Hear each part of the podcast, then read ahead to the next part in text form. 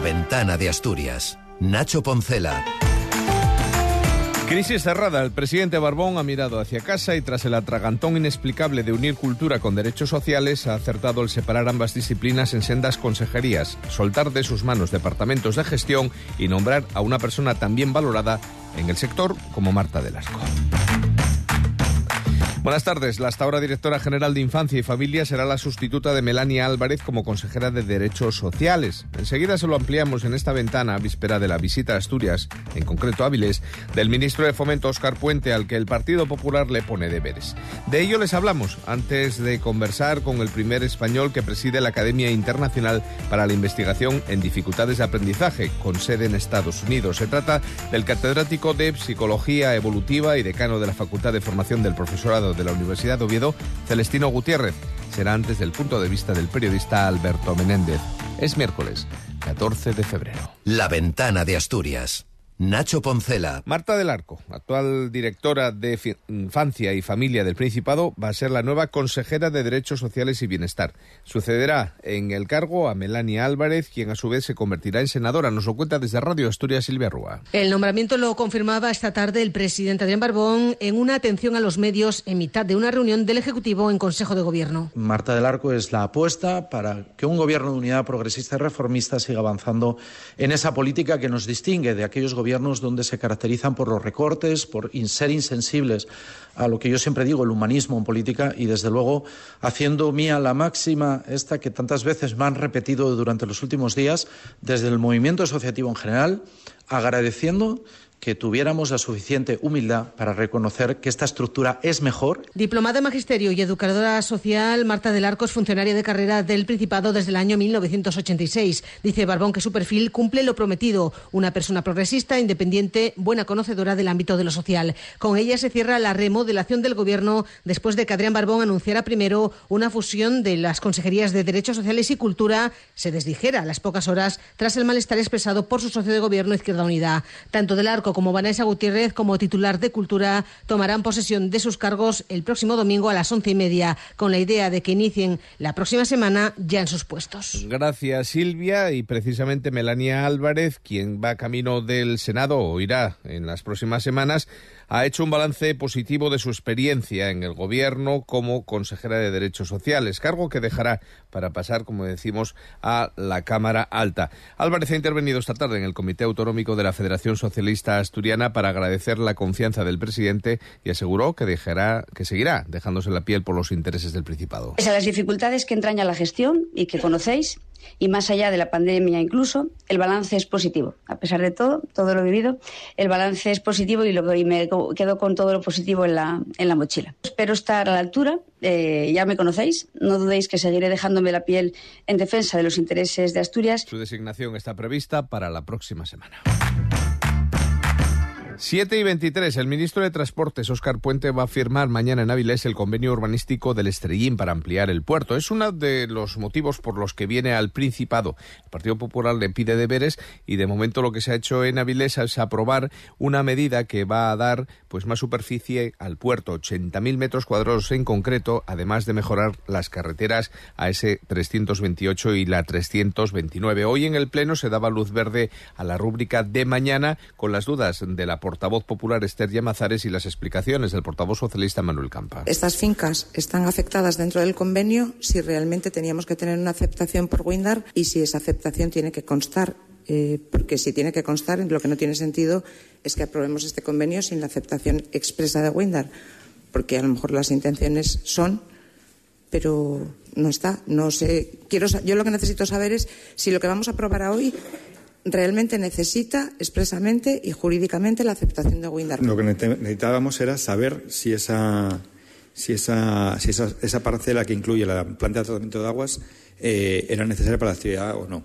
Eh, Acciona tiene eh, los acuerdos eh, necesarios para. Pues con los acuerdos necesarios, mañana llegará Óscar Puente, que, como decimos, el Partido Popular le reclama compromisos con otras actuaciones pendientes en el Principado. Escuchamos al diputado regional popular Luis Venta. El soterramiento del Langreo es un clásico ya de la política en Asturias y qué mejor momento que mañana para, para explicar la autopista del mar la utopía del suroccidente, realmente va a haber autovía al suroccidente, como han dicho, o no va a haber autovía. Y por último, eh, algo importantísimo también para el tejido empresarial asturiano, como es la, el vial de Jove y las conexiones con el museo. No sabemos si ha sido un lapsus de la lengua de Luis Venta o al confundir autovía con utopía hacia el suroccidente. La ventana de Asturias. Nacho Poncela. En apenas 48 horas, dirección y comité de IDBASA, de la empresa que se encarga de las inspecciones técnicas de vehículos de Asturias, se van a reunir de nuevo para concretar los últimos aspectos de una negociación que tras 14 horas parece llegar a un buen punto. Al menos eso es lo que dice el consejero, el viceconsejero, en este caso de Industria y Transición Justa, Isaac Pola. Próximo viernes y que servirá para hacer recapitulación final en la parte acordada en estos cuatro aspectos, las 35 horas semanales, las categorías profesionales, aspectos de contratación y el, el complemento de compromiso. Desde el comité de empresa lo que se dice es que no hay acuerdo, pero sí es que no se puede ir a más y lo someterán a la Asamblea de Trabajadores la decisión de, de desconvocar los paros, que esta semana así ha sido, y si se acepta o no ese acuerdo. Hablando de movilidad, y hablando de la situación que vive Asturias respecto a la futura ley de movilidad sostenible, el consejero de Fomento hoy se ha pronunciado, dice Alejandro Calvo, que ve positivo que la inversión en infraestructura se enfoque a esa equidad territorial. La movilidad y su sostenibilidad, digitalización, eh, son elementos claves para el futuro de nuestra sociedad también, eh, como decía, para hacernos un país mejor cohesionado social y territorialmente y esos mismos objetivos son los que el Gobierno de Asturias plantea a través de sus políticas para el Principado de Asturias.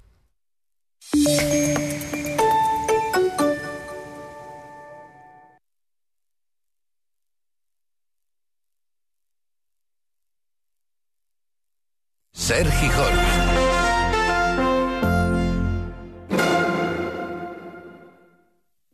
Clínica Cigomat, centro de referencia en cirugía oral y maxilofacial. Contamos con los últimos avances tecnológicos en implantes dentales y somos especialistas en otorrinolaringología, estética facial y odontología.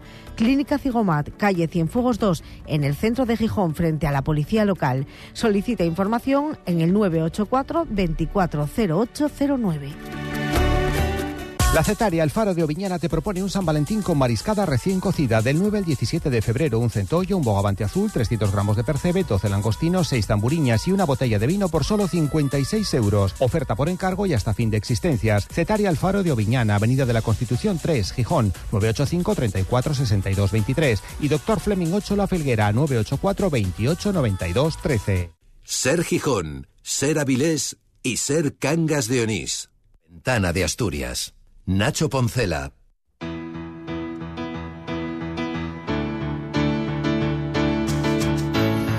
Quizá nos pueden acusar de provincianos. Es habitual que asturianos por el mundo haya muchos, pero que tengan un papel destacado en Estados Unidos quizá no tantos. Y en este caso, por eso invitamos a la ventana esta tarde a Celestino Rodríguez, que es profesor de la Universidad de Oviedo, catedrático del área de Psicología Evolutiva de la Educación y decano de la Facultad de Formación del Profesorado y Educación de la Universidad de Oviedo, que ha sido elegido presidente de la Academia Internacional para la Investigación en Dificultades de Aprendizaje. Celestino, profesor, buenas tardes y gracias por estar con nosotros en la ventana de la SER. Hola, buenas tardes. Digo yo que, a lo mejor pecamos un poco de provincianos, pero esta asociación consolidada con casi 300 académicos distinguidos la va a presidir un asturiano. Supongo que esto es rotatorio, pero cuéntenos un poco cómo llega esta responsabilidad. Bueno, pues la verdad que, llega, eh, lo cierto es que con mucha responsabilidad e ilusión, pero viene después de muchos años de trabajo. ¿no? Yo la tesis doctoral la hice sobre las dificultades de aprendizaje y desde ese momento, pues el ámbito americano era quizás el que más desarrollaba este campo de, la dislexia, la disgrafía, la discalculia. Y desde ese momento, pues empecé a tener contactos con, con, sobre todo con investigadores americanos, incluso con esta asociación después de unos años, puesto que esta asociación es por invitación y alguno de ellos me invitó a formar parte de ella. Y bueno, pues eh, estos años de trabajo, de esfuerzo, llega un momento que te impulsan a, dar el paso y a presentar la, candidatura a la presidencia de, la asociación, ¿no? Y así es como, como llega, ¿no? También es verdad que detrás de mí pues tengo un montón de gente, un montón de trabajo equipo como el equipo ADIR de, la Universidad de Oviedo que, me apoya para poder, pues, poder eh, coger este cargo y poder ocuparme de esto. Profesor Rodríguez, ¿qué es la Academia Internacional para la Investigación en Dificultades de Aprendizaje? ¿Cuándo surge y por qué motivos? Pues mira, eh, esta academia surge eh, en torno al año 76.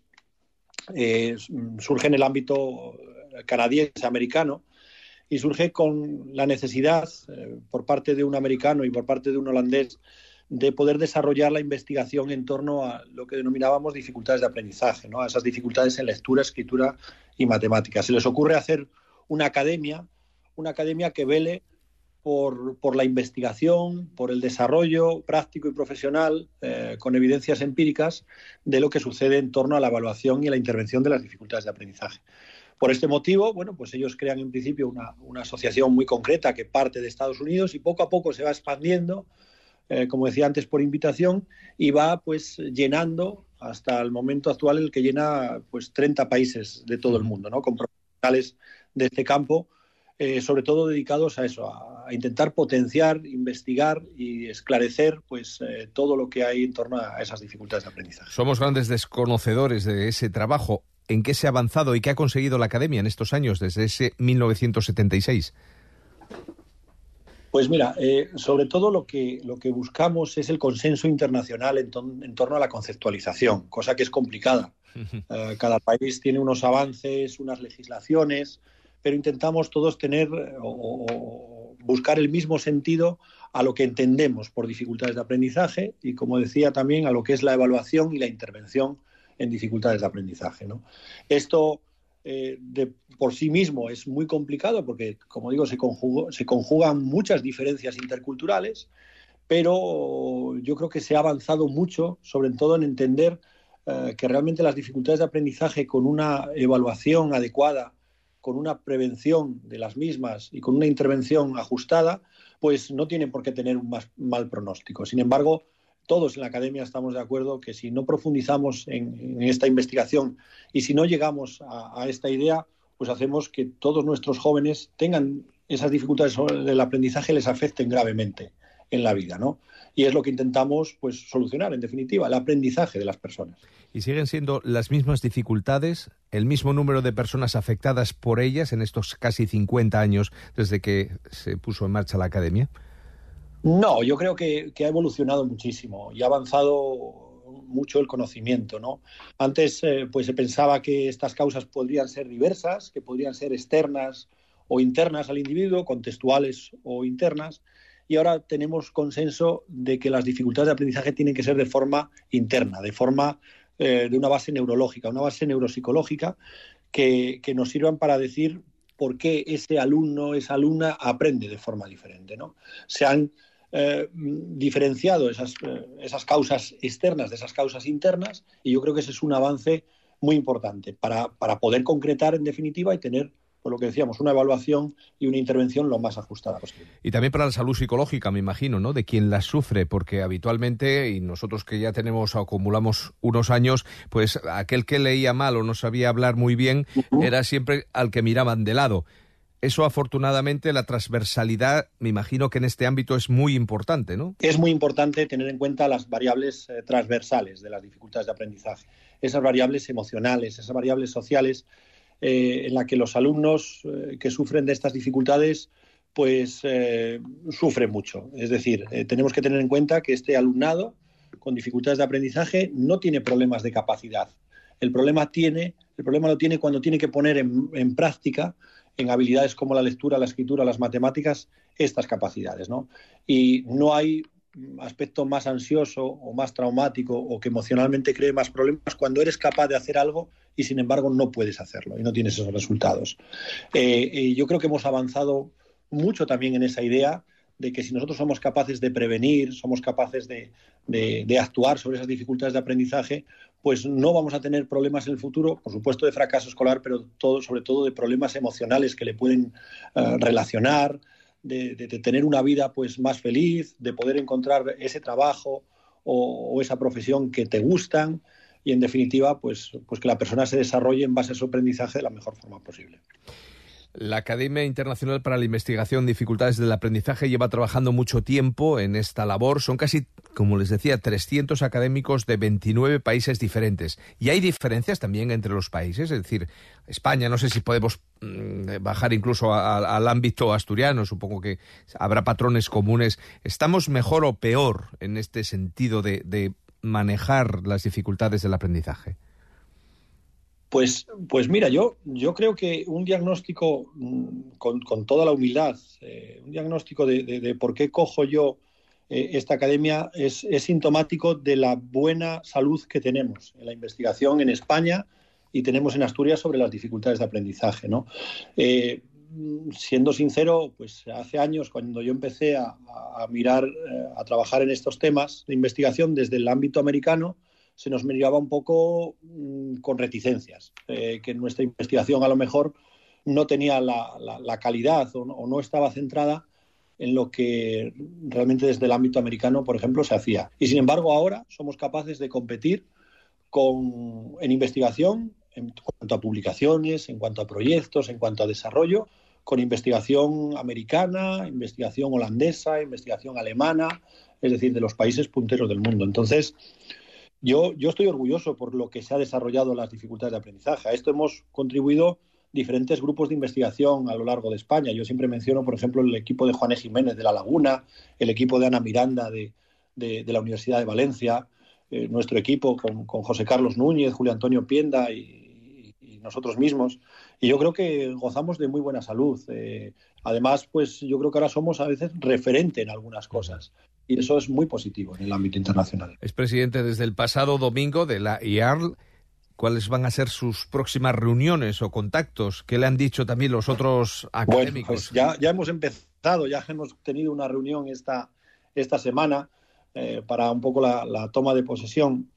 Y el reto que se nos, eh, que se nos, bueno, nos, ocupa ahora por delante es intentar eh, pues eh, abrir un poco más la academia, porque es una academia eh, bastante cerrada, es por invitación, y el congreso, tenemos el próximo congreso en Polonia, en Kielce, en el mes de julio, y la idea es que en ese congreso ya seamos capaces de abrirnos un poco más. Pues Celestino Rodríguez, le agradecemos mucho que haya estado esta tarde con nosotros, el trabajo que va a realizar que sea muy fructífero. Muchas gracias. Muchísimas gracias, un placer.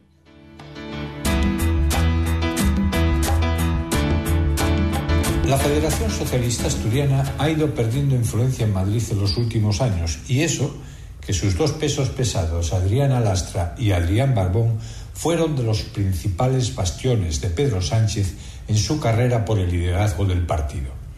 Alguno de los dos debería explicar sinceramente qué es lo que ha pasado desde incluso antes de que la Río Sellana dejara de ser vicesecretaria general del PSOE en julio de 2022. Ahora resulta que Adrián Barbón ha fichado como director adjunto del gabinete de la presidencia a Rafael Oñate, un murciano que fue jefe del gabinete del ministro de la presidencia, Félix Bolaños, y lo hace como acercamiento al gobierno de Sánchez. La labor de Oñate se centrará en coordinar las relaciones del Principado con la Administración Central. Primera conclusión que se puede sacar de este nombramiento, que no hay coordinación. Y segundo, que Barbón ya no sabe qué hacer para recuperar tiempos no muy lejanos. Por supuesto que se puede argumentar que tener a alguien de aquí en el Consejo de Ministros o en el círculo de confianza de Sánchez no implica nada. Pero es que en España solo hay tres presidentes autonómicos socialistas. La jefa del Ejecutivo de Navarra, María Chivite, ha colocado en el Gobierno de la Nación a Elma Saiz como ministra de Seguridad Social además de contar con Santos Cerdán como secretario de organización del PSOE. El menos sanchista de estos tres presidentes es Emiliano García Paje. Pues bien, así todo, Castilla-La Mancha dispone de dos ministros, Isabel Rodríguez y José Luis Escriba. Asturias, para presionar en Madrid, tiene ahora a un ex jefe de gabinete de un ministro y poco más.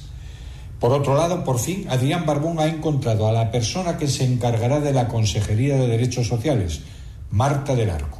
El presidente parece que pone fin así al culebrón de la remodelación de su gabinete.